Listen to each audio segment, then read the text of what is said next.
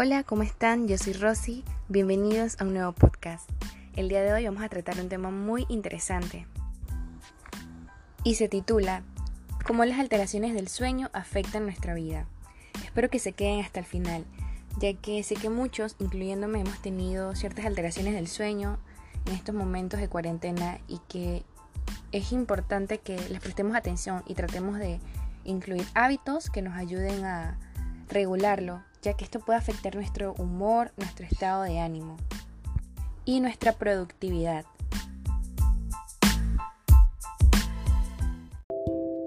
Vamos a empezar.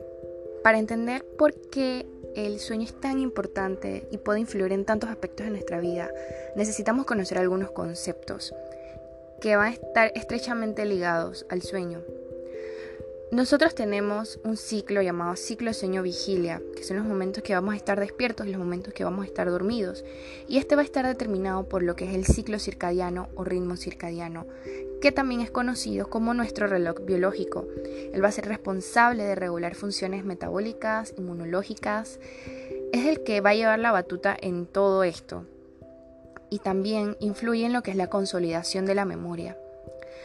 Y una tarea muy importante es regular la secreción hormonal, porque nuestras hormonas se van a liberar de forma controlada para que todo lleve una homeostasis o un equilibrio dentro de nuestro cuerpo.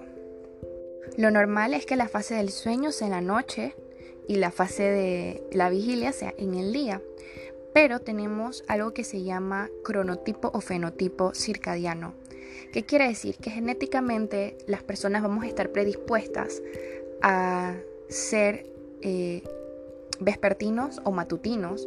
O en otras palabras, hay personas que les llaman las madrugadoras y a los otros les llaman los búhos nocturnos.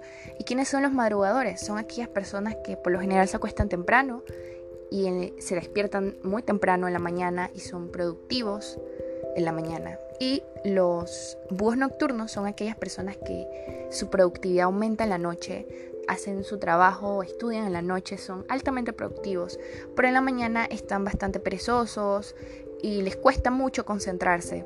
Y después se despiertan a horas más tarde, si les es posible.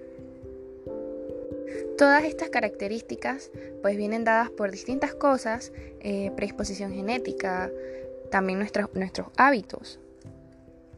Entonces es importante mantener un ritmo circadiano regular, ya que si lo alteramos o se altera, puede tener efectos negativos en las habilidades cognitivas de la persona para tomar decisiones, eh, puede predisponer a desórdenes del estado de ánimo, como depresión, ansiedad, desorden bipolar. Si estamos somnolientos, podemos afectar nuestra asertividad y raciocinio y obviamente nuestra productividad no va a ser la misma. Un metaanálisis demostró que las personas que trabajaban por turnos tenían una susceptibilidad más del 40% a desarrollar depresión que las personas pues que trabajaban en turnos matutinos. ¿Y esto a qué se debe? Pues múltiples factores. Si tú eres una persona con un fenotipo cronotipo matutino, pero te ponen a trabajar de noche, obviamente tu productividad va a disminuir y estás obligando a tu cuerpo a estar despierto en una hora que naturalmente no le corresponde, naturalmente no, no está alineado tu ritmo circadiano con este ciclo sueño-vigilia nuevo que le estás imponiendo.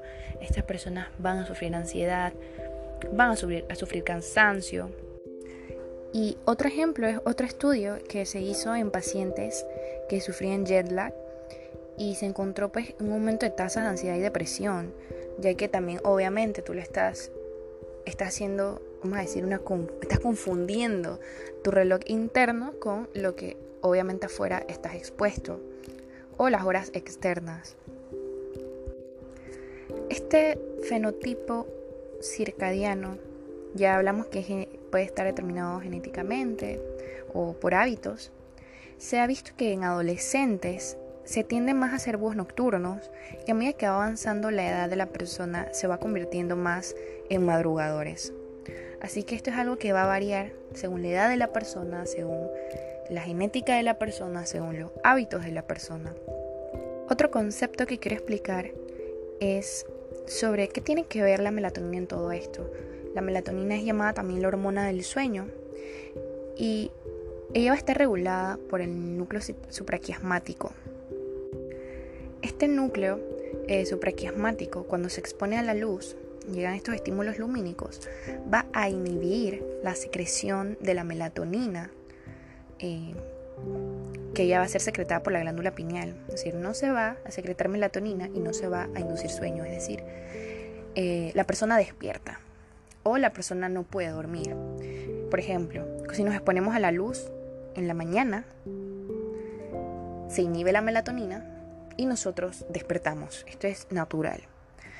Pero ¿qué pasa en la noche si nosotros a altas horas de la noche, cuando se supone que empieza o inicia nuestro ciclo sueño, nos exponemos a pantallas, a celulares, etc. Este estímulo eh, lumínico va a llegar a nuestro núcleo supraquiasmático y va a inhibir la melatonina y no se va a inducir el sueño. Entonces, esta es una de las razones por la cual podemos estar teniendo alteraciones.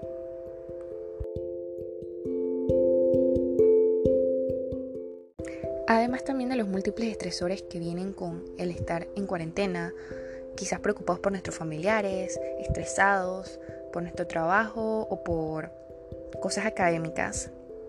Tantas cosas pues que pueden influir en nuestro estado de ánimo también y que impactan de forma negativa en nuestro sueño. Así que en, en forma resumida, sabemos que tenemos distintos cronotipos. Tú te puedes identificar, ya sea eres una persona matutina o una persona vespertina. De la misma manera, este ritmo circadiano se debe alinear a nuestro ciclo sueño-vigilia. Entonces, el exponernos a un ciclo sueño-vigilia que no va con nuestro cronotipo o fenotipo puede eh, someternos a un estrés y nos puede dar ansiedad, depresión, mal humor. Obviamente la depresión, la ansiedad son cosas que no aparecen de, un día para otro y también eh, están influenciadas por múltiples factores, no solamente el sueño. Pero bueno, eh, les, quería pues hablar sobre que el sueño pues sí tiene un impacto en nuestro estado de ánimo, en nuestras habilidades cognitivas, en nuestra productividad. Así que para finalizar les voy a dejar unos tips de cómo tratar de alinear nuestro ritmo circadiano con nuestro ciclo sueño vigilia, cómo poder regresar y poder volver a dormir bien. Yo me incluyo, esto es algo con lo que yo también estoy luchando. Me cuesta acostarme temprano últimamente, cuando antes quizás iba cansada y me dormía temprano, bueno, más o menos.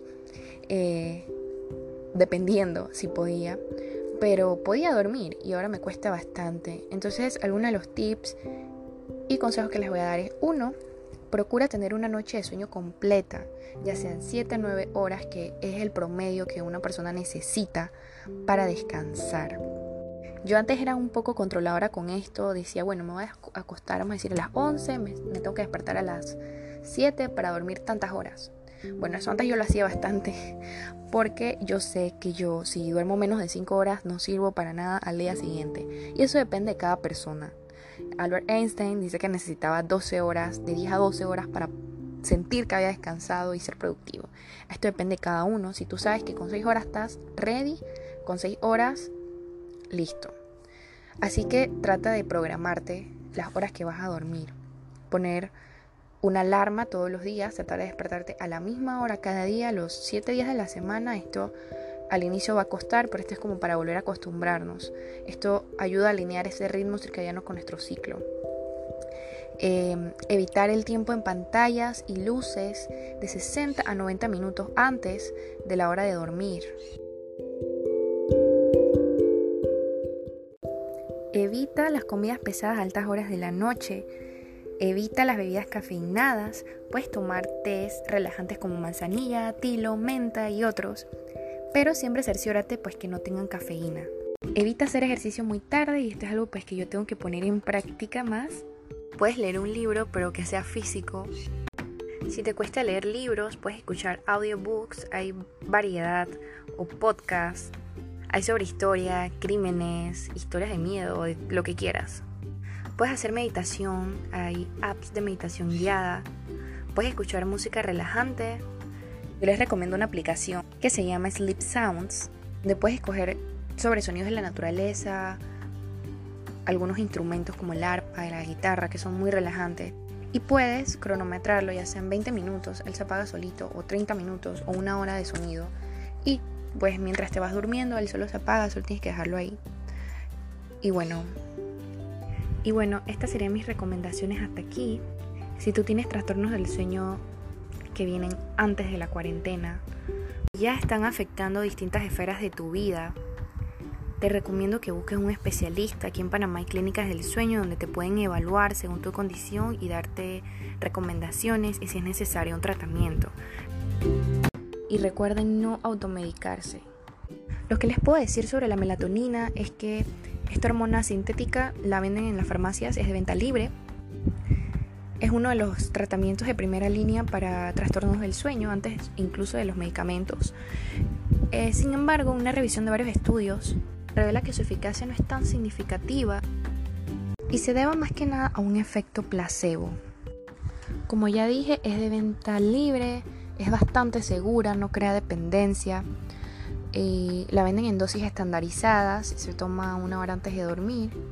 Sin embargo, si eres una persona pues que toma otros medicamentos anticonvulsivos, eh, anticonceptivos, anticoagulantes, tienes diabetes u otras enfermedades, es importante que consultes con tu médico ya que puede haber interacciones que disminuyan la eficacia de esos medicamentos.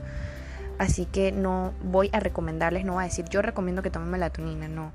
Ya que como dije, esto depende de cada caso, de cada persona y aunque es completamente segura, si interacciona con algunos de esos otros medicamentos, pues ya hay problemas. Así que siempre que vayan a tomar algo, que sea por indicación de algún médico que los haya visto y que los haya evaluado. Así que bueno, hasta aquí lo dejo. Muchas gracias por llegar hasta acá. Este un poco largo, pero era mucha información que traté de sintetizar. Espero que les ayude estos tips. Y bueno, yo también trataré de, ponerlos en práctica porque la verdad es que sí, he estado bastante eh, mal con estas alteraciones del sueño, bastante insomnio. Así que bueno, hasta luego.